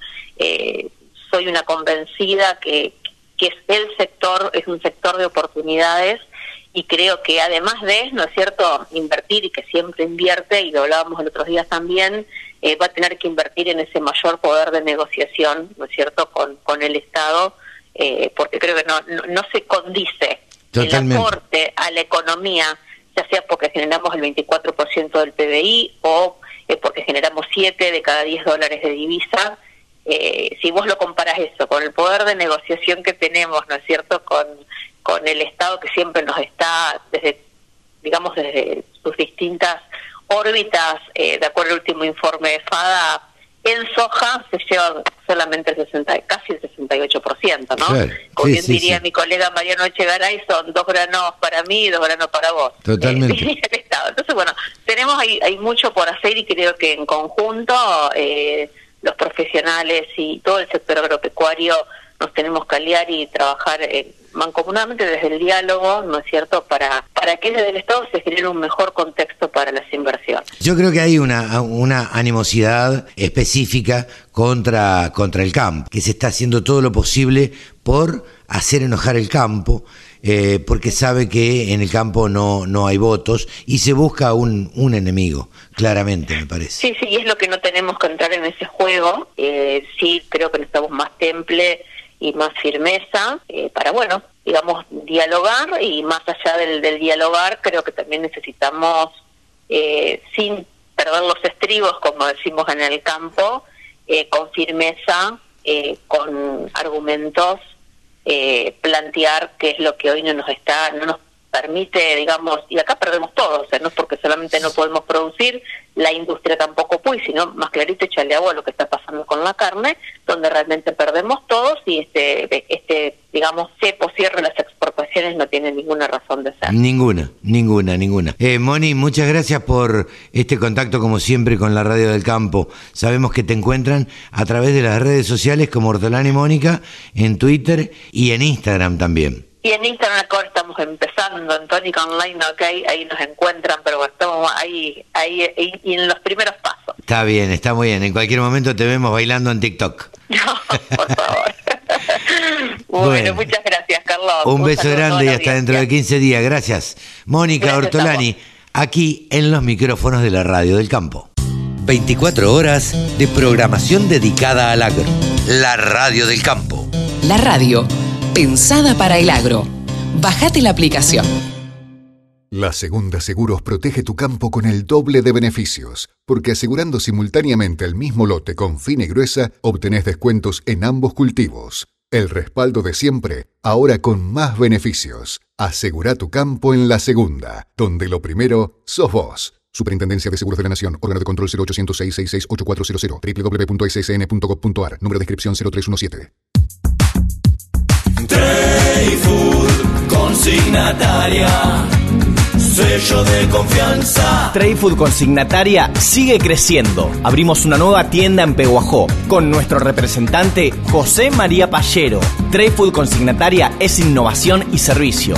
Y con 50 años de experiencia garantizamos un proceso transparente y dinámico. Acércate a Trade Food Consignataria Peguajó porque producir, comprar y vender con nosotros es negocio. Trade Food consignataria. Sello de confianza. Trade Food. Conocenos en González del Solar 1245 o www.tradefood.com.ar. En Agrofy transformamos la manera de comprar los productos que necesitas para tu campo. Ingresá en agrofy.com y busca entre más de 150.000 productos y las marcas más destacadas del agro con ofertas imperdibles. Agrofy, la mejor opción para tu campo. www.laradiodelcampo.com La radio que te acompaña a las 24 horas.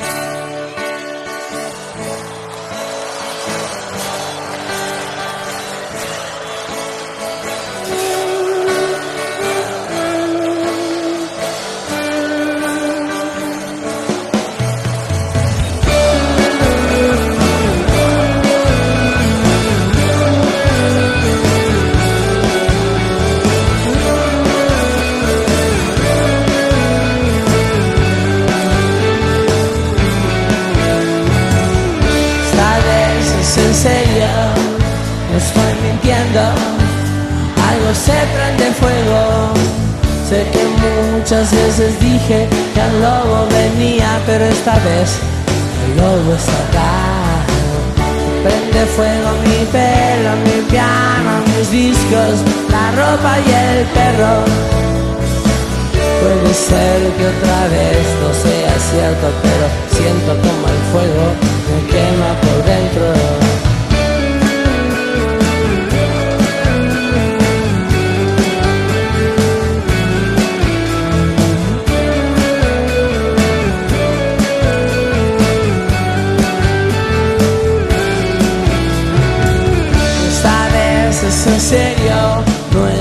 Estoy mintiendo. Algo se prende fuego. Sé que muchas veces dije que el lobo venía, pero esta vez el lobo está acá. Se prende fuego mi pelo, mi piano, mis discos, la ropa y el perro. Puede ser que otra vez no sea cierto, pero siento como el fuego me quema por dentro.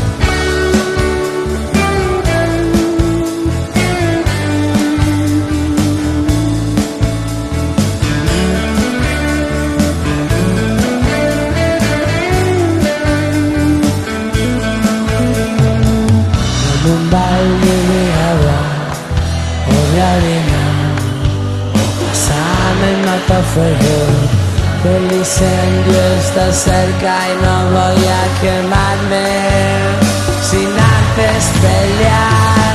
Se prende fuego mi pelo, mi piano, mis discos, la ropa y el perro. Uh, puede ser que otra vez no sea cierto, pero siento como el fuego quema por dentro.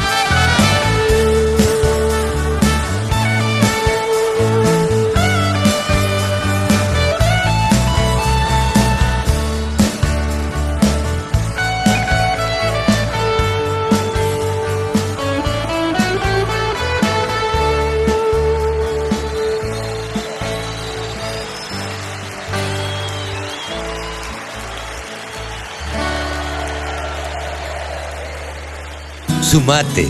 Entre todos hacemos la mejor radio, la radio del campo. Ahora estamos en comunicación con Pablo Adriani, el gurú de los periodistas agropecuarios que analizan mercados y que la tiene clara y que en cualquier momento van a tener una sorpresa, o vamos a tener una sorpresa todos que les vamos a, a regalar con, con Pablo. Hola Pablo, ¿cómo te va? Buen día, Carlos, ¿cómo te va? Saludo a vos y a toda tu audiencia de todos los sábados. Bueno, gracias. ¿Cómo, cómo estuvieron los mercados esta semana? ¿Cómo se han comportado? Yo te diría, Carlos, antes de, de- de comentarte lo que pasó y lo que va a pasar, que le digamos a la audiencia que todo lo que yo y vos, nosotros hemos presentado sobre mercados, todos los anticipos de lo que va a pasar, lo hicimos en esta radio. Sí, o sea, sí. desde acá lo que quiero destacar es el respeto a la propiedad intelectual. o sea, claro, fíjense todos los programas que hemos, están grabados eh, a disposición de quien quiera. eh, hemos anticipado cosas muy importantes. ¿eh? Anticipamos Sí, la sí. baja de girasol, anticipamos la baja de girasol, anticipamos las hojas, no vendan un kilo porque se va a recuperar. ¿sí? Lo mismo con el maíz, no vendan un kilo porque se va a recuperar. Estamos haciendo una consultoría online Gratuita. Espero que los, los oyentes lo, la valoren ¿sí? y no la tomen como un pronóstico climático, porque eh, nos suelen confundir con pronosticadores climáticos. Claro, Y- no, no. Acá no se hacen pronósticos. Acá se analizan y en base a los análisis lo que se dice es, me parece que va a pasar esto. Y además, a vos te avalan un montón de años trabajando en esto, Pablo. No, aparte para que lo se- para que sepan un poco los, los productores, es que atrás de un análisis bajista o alcista, atrás de un, de un comentario mío, alcista o bajista, hay un análisis de 45 50 variables mundiales. Claro. que yo estoy que yo estoy cruzando No, no, eh, o sea no, no no es una cosa una vía a la ligera viste que no llueve seca y sube Eh, o sea que te doy un dato yo analicé la semana pasada el mercado de colza en Canadá a pedido de un cliente y bueno ahí la sorpresa es que es esa esa baja en la producción de colza de Canadá que coincide con la caída en la producción de aceite de palma y la producción de aceite de soja caída de las existencias muy fuertes es la que está provocando la suba de los aceites soy Ah, mira. y eso yo yo lo tengo como factor de mercado. No, no, no escuché ningún analista que hable del aceite de colza en Canadá. Lo digo por las dudas. Posiblemente ahora salgan varios a hablar de eso, pero lo importante no es acertar si va a subir o va a bajar. Lo importante es anticiparnos a lo que va a bajar. son Seguro. cosas distintas. Seguro, Pablo, anticiparlos, pero anticiparlos con datos concretos.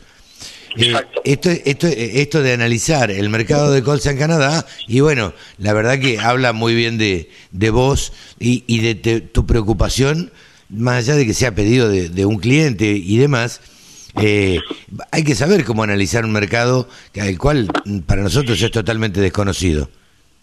Digamos que la inquietud del cliente me disparó a mí y, y, con los 30 años de experiencia me dio una, me dio una, una, una lección de que eh, hay que, hoy para analizar la soja tenés que analizar todos los mercados de aceite del Claro, mundo. claro, claro, claro. lo, lo analizamos un poco por arriba, pero entrando en detalle, viendo parámetros, chart, comparativos, precios, eh, te vas acercando a la verdad. Entonces, eh, dicho esto, si querés, eh, hacemos un comentario de no, no tanto lo que va a pasar, lo que lo que pasó, sino Lo- que puede pasar la semana que viene. Exactamente. ¿Cómo, cómo estás viendo que, que van a reaccionar los mercados de ahora en adelante, Pablo? Y yo te diría que la semana cierra con un Chicago firme en soja y en maíz y eh, eso se traslada a la Argentina, a los mercados de soja y maíz disponible.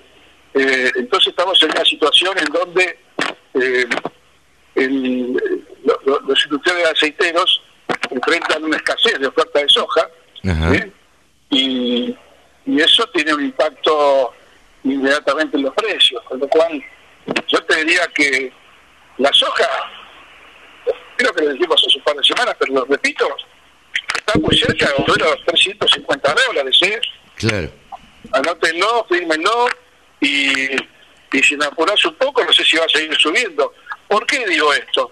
Porque en este momento hay una preocupación muy seria en Estados Unidos con el factor climático, eh, la situación de oferta y demanda interna en soja en Estados Unidos es muy ajustada, eh, los, mapas de monitores de, sequía están viendo que la, la sequía se está agravando en los estados del norte del Midwest y, y corriéndose para los estados del sur. Eh, los pronósticos de 10 días son de bajas, bajas, muy bajas precipitaciones y eh, elevadas temperaturas, con lo cual, como decimos, ladra y mueve la cola, eh, estamos ante un escenario alcista para, los- Sí, para claro. el- para el complejo soja, ¿no? Sí, sí, Entonces, sí. eh, los productores que nos están escuchando, les pedimos cautela a la hora de vender, eh, no, no, salía, no, no es momento de vender.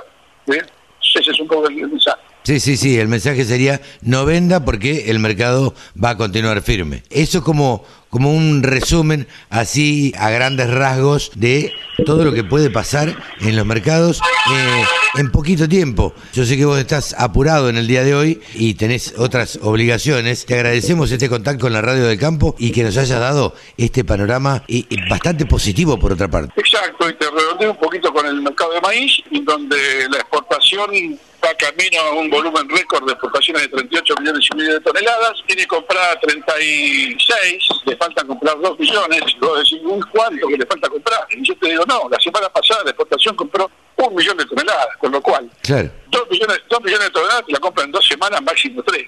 Sí. Y ahí hay que aprovechar la firmeza del maíz estas dos semanas, porque una vez que la exportación cubra todo su saldo exportable, posiblemente se retire del mercado. Entramos en un escenario bajito. Bien, eh, clarito, conciso y bien específico el resumen de la semana o de lo que va a pasar o de lo que puede pasar la semana que viene. Pablo, te agradecemos muchísimo. Un abrazo grande. Un abrazo a todos. Gracias, Pablo. Pablo Adriani, aquí en los micrófonos de la Radio del Campo. Exposiciones, muestras, rurales, novedades. Toda la información en laradiodelcampo.com. Geosistemas, soluciones para agricultura de precisión. En Bioter pensamos que lo más importante es la salud. Por eso desarrollamos Wea Health, la primera línea de alimentos 100% libre de antibióticos. Porque si los animales están saludables, también lo estamos nosotros. One Health, One Nutrition. Bioter, nutrición animal. Iberton 350, el antiparasitario más potente para ovinos y bovinos. Antisárnico, melofagicida y garrapaticida. Poder residual 38 días solo con Iberton 350 de Agrofarma. En Bayer, el futuro de la agricultura lo hacemos juntos y lo hacemos con innovación, sustentabilidad y transformación digital en beneficio de los productores, de los consumidores y del medio ambiente. Bayer, ciencia para una vida mejor. Todo lo bueno de tener un satélite en tu celular para saber cuándo viene la seca, deja de ser tan bueno si tu sistema de aplicación tiene solo un 40% de eficiencia. Primero lo primero. Con el sistema Spidagro, lleva tu eficiencia de aplicación de un 40% a su máximo potencial. Bienvenido a la era de la máxima eficiencia. Spidagro, The Green Standard. Agricultura, ganadería, semillas, razas, precios, tecnología. Toda la información en la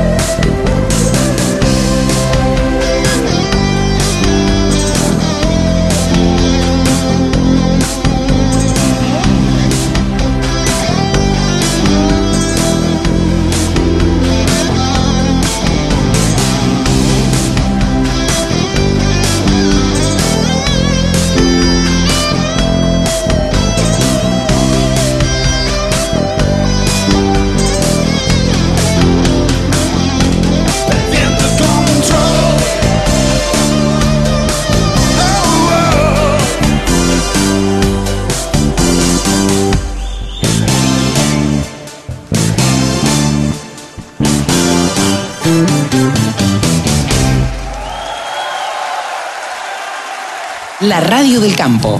La mejor información del agro con la mejor música las 24 horas. Estamos en comunicación ahora con el economista jefe de la Fundación FADA, con David Miazo. Hola David, ¿cómo te va? Gracias por atendernos. Carlos, un gusto estar conversando con vos. Fundamentalmente porque nosotros somos un poco fanáticos de la Fundación FADA, digo fanáticos en el buen sentido, por la información que generan a los periodistas, la verdad es que nos dan de comer bueno digamos, nos dan buena, buena, buena mercadería para, para tratar y para escuchar. Hicieron un estudio que revela, como dicen ustedes, en la información, pérdidas millonarias en todas las ciudades. A ver, contanos un poco de, de qué se trató este estudio y a qué número llegaron. Bueno, este es un estudio que hicimos entre FADA y la Fundación de la Comisión de Enlace de la provincia de Córdoba, que busca tratar de mostrar que con los derechos de exportación no solamente pierde el productor, sino que pierden eh, todos los pueblos y ciudades del interior productivo del país. Y para esto tomamos el caso de cuatro departamentos cordobeses, el departamento Río Cuarto, Marco Juárez, Tercero Arriba, que es donde está la ciudad de Río Tercero, y San Martín, que es donde está la ciudad de eh, Villa María.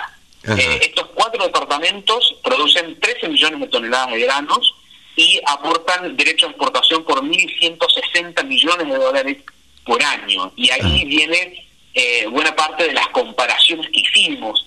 Eh, ¿Qué se podría hacer en estas regiones si ese dinero de los derechos de exportación no se fuera de las regiones y realmente quedara ahí? ¿Qué sería? ¿Qué se podría hacer o, cuánto significa? ¿En qué le volvería a la ciudad esa? ¿Y en qué beneficiaría, no? Exactamente. Uno de los ejemplos es... Eh, qué inversiones de tipo agroindustrial se podrían hacer. Eh, y básicamente te las voy a, sumar, a mencionar. Eh, y lo que te voy a decir es solo un año de derecho de exportación. Con solo un año de derecho de exportación de, lo que pagan estas regiones se podrían poner cuatro plantas de bioetanol, más 16 plantas eléctricas a partir de biogás, más ocho molinos marineros, eh, 48 granjas de cerdo de mil madres cada una, cuatro frigoríficos para la producción de esas, de esas granjas y cuatro frigoríficos de exportación de bovinos de 100.000 cabezas por año cada uno. Claro. Es decir, que todo esto que estamos hablando es lo que se podría poner solo con los derechos de exportación de estos cuatro departamentos, que significaría generar en la operación eh, de estas plantas eh, cerca de 15.000 puestos de trabajo directos e indirectos. Ahora bien, si todo eso no vuelve, ¿a dónde va toda esa plata? Bueno, toda esta plata eh, parte, una parte importante es recaudada por el gobierno nacional, que va a, las, a los gastos generales del gobierno nacional, eh, algunos de los cuales eh, son parte del funcionamiento político, el funcionamiento del Congreso, el, funcionamiento de, toda la administración, parte de eso va a, otras cosas que sí tienen más sentido, como las universidades nacionales, bueno, todo, todo lo que es el gasto del gobierno nacional. El, tema es que... Eh, al gasto público, pero yo tengo entendido que el gasto público, el mayor, la mayor parte del gasto público hoy en día está dado por los planes sociales. Sí, una parte importante del gasto público es asistencia social, efectivamente. Entonces, quiere decir que estos cuatro departamentos que ustedes tomaron y todo lo que generan esos cuatro departamentos y que no le vuelve, van a parar a, al, al asistencialismo, digamos. Sí, en parte sí, pero acá también está eh, una discusión eh, un poco más general sobre los impuestos y no solamente los derechos de exportación, que es que tenemos una carga tributaria alta, todas las actividades productivas del país, y eso no se transforma, no se convierte en lo principal que el, Estado debería brindar, que son servicios públicos. Acá el que puede se va a la salud privada, el que puede a la seguridad privada, el que puede a la educación privada, eh, porque justamente los servicios que se brindan eh, no son de la calidad de, lo que la mayor parte de la gente desearía. Entonces, pagamos muchos impuestos para tener servicios y bienes públicos que no son de calidad. Y ahí está una de las principales discusiones sobre el nivel del gasto, más allá de si uno prefiere Estado más grande o Estado más chico desde una perspectiva ideológica. Eh, no, sin duda. Vos sabés que hablo siempre este tema con un gran amigo que tengo en Canadá y se queja siempre y él, se, él te dice, mira, el Estado se queda con el 52% de lo que yo gano. Ajá, es alto, le digo. ¿no? Porque la verdad que eh, el 52% es, es bastante alto. Ahora, le digo, ¿vos pagás educación? No, no, mis chicos van a la educación pública. ¿Pagás salud? No, no, nosotros nos atendemos en la salud pública. Pagás seguridad, tenés seguridad, tenés seguridad. Y, en- y todo así. Entonces, la verdad es que los impuestos y la recaudación de impuestos vuelven servicios. Eh, acá eso no se ve, es lo que estábamos precisamente hablando.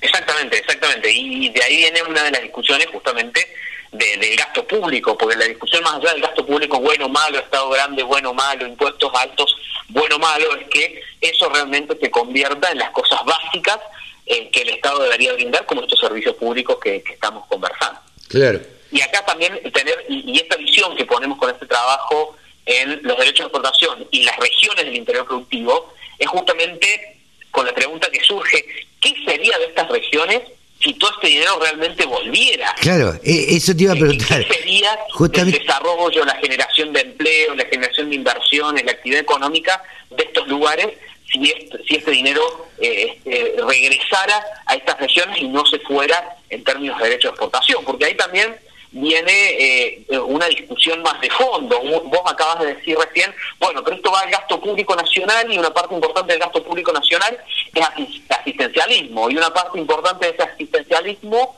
va al conurbano eh, bonaerense eh, porque no hay oportunidades de crecimiento, no hay oportunidades de trabajo, no hay oportunidades de desarrollo.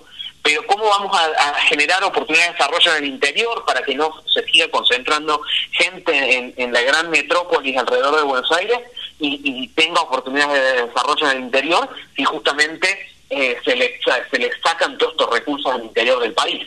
Claro. Entonces, ahí también está esta discusión de fondo de un eh, desarrollo nacional eh, más equilibrado. Totalmente, yo creo que no es equilibrado para nada, sobre todo para provincias que generan mucha riqueza. Caso Córdoba, habrás leído el, el artículo de Héctor Huergo el otro día que tuvo tanta repercusión, que habló de, de- del desarrollo de Córdoba.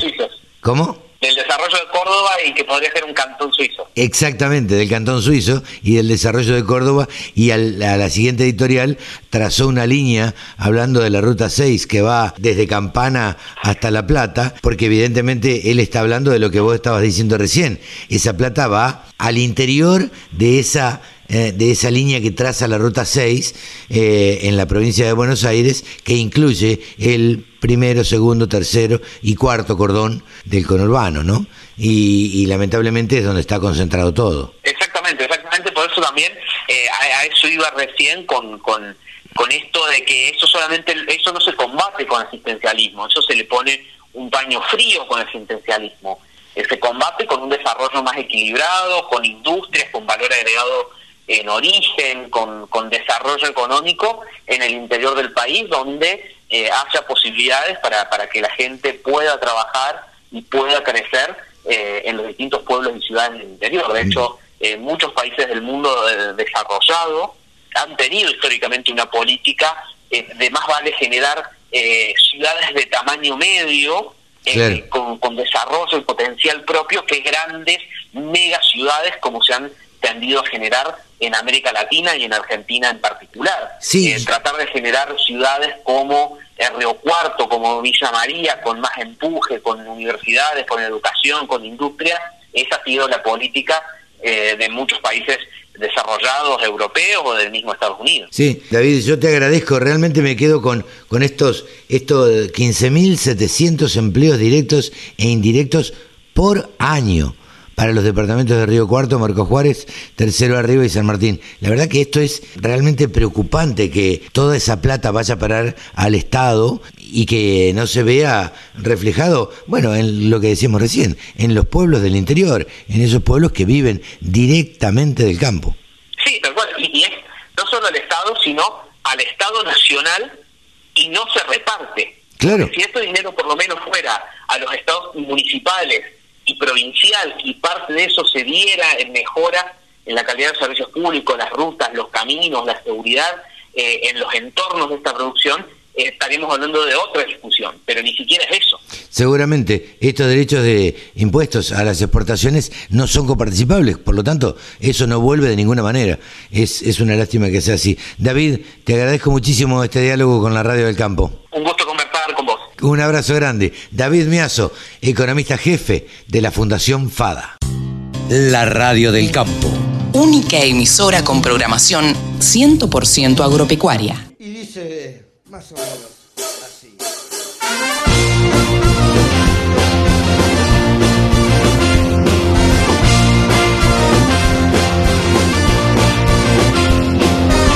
Debió pensar que era joda, no imagino la verdad. Estaba arriba bien alto, pero tuvo que bajar. Seguro se lo merece, abusado de puñal. Su cara sola no vende, nadie lo debe salvar. Hablamos de lo mismo, de montón de que no quiere cambiar. Serás egocentrismo, que seguro no lo deja pensar. Te vamos a pelear, te vamos a discutir, te vamos a dar lo que vos nunca pedís. Te vamos a mostrar que todo lo que haces seguro es tu pesadilla después.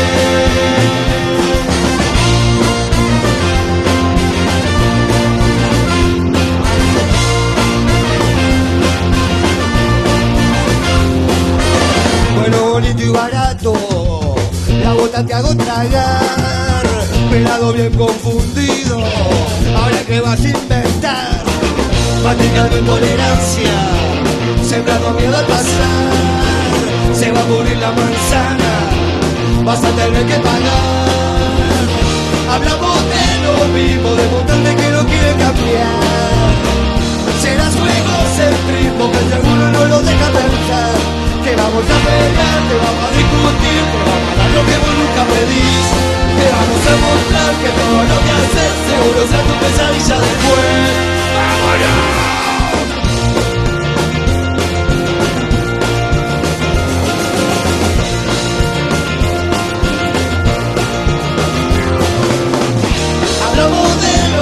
Mismo, de montarle que no quiere cambiar. Será su egocentrismo que seguro no lo deja pensar. Te vamos a pelear, te vamos a discutir, te vamos a dar lo que vos nunca pedís.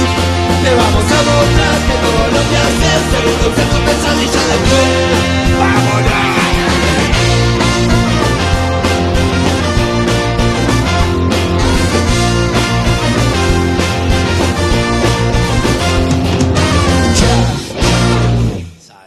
Hasta aquí hemos compartido una edición más, el programa del 31 de julio del 2021. Parece mentira, ¿no? Bueno, tuvimos a, a David Miazo, tuvimos a Ezequiel Pesoni, tuvimos a Rode MacLean, a Javier Lauría hablándonos de ovinos, a Pablo Adriani hablando de los mercados, a Mónica Ortolani tratando de analizar y entender la realidad. Así que, eh, y tenemos, tuvimos también la palabra de Elvio Lausírica, el presidente interino de Coninagro. Así que nos despedimos. Hasta la semana que viene. ¿Qué les parece? Los esperamos en una edición más de Nuevos Vientos en el Campo, por la radio del campo. Chau, que lo pasen bien. Auspició este programa la Bolsa de Cereales, primera entidad agroindustrial de la Argentina.